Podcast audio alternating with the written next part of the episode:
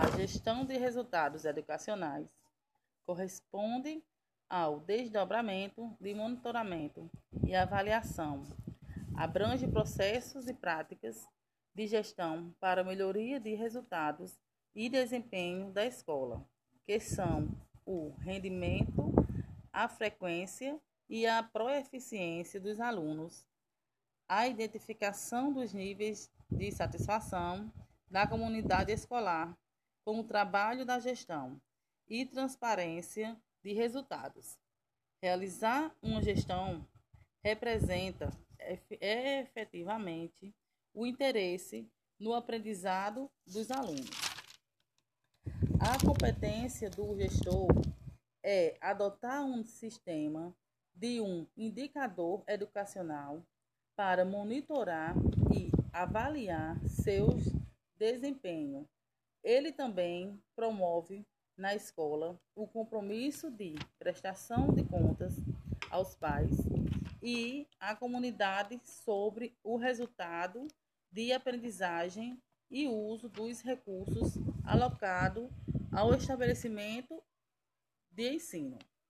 Então, esta gestão participativa quer dizer que, dentro da escola, o trabalho de ensino é de, particular, é de participação de todos, onde todos colaboram para que haja um desenvolvimento e uma aprendizagem igual para todos os alunos. Sou a aluna Kênia Simono Ferreira de Lira Silva.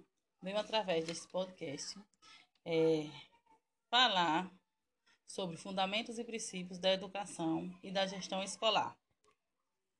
Venho aqui destacar os pontos que evidenciam a gestão escolar democrática e participativa. Há cinco pontos que venho destacar.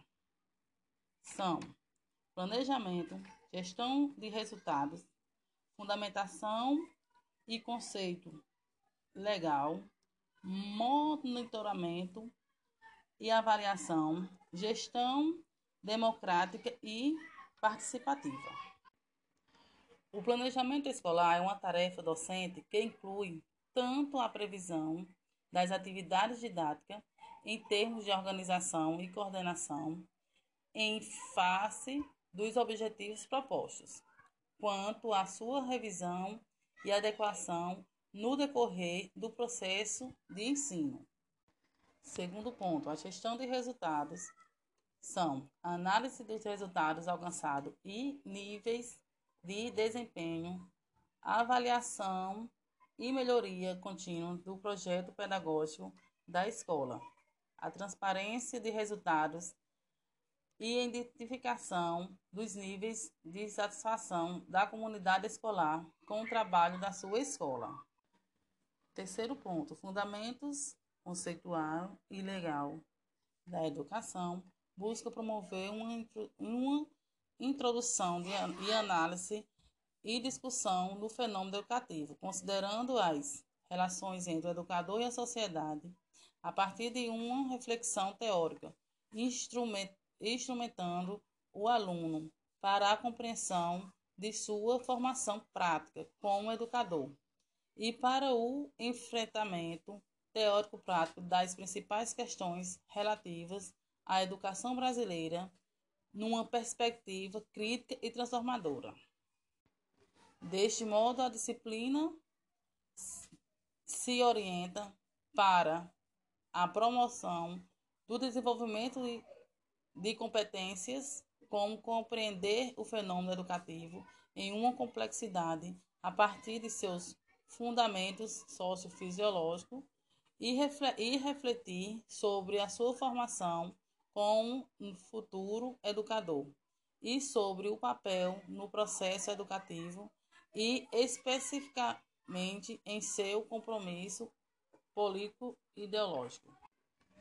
Quarto ponto. O monitoramento e avaliação é um projeto de um projeto poderá nos trazer parâmetros que auxiliem futuros projetos e permitam que este seja elaborado e executado com menores possibilidades de erro e, portanto, aumentando as chances de atingir os seus propósitos na educação.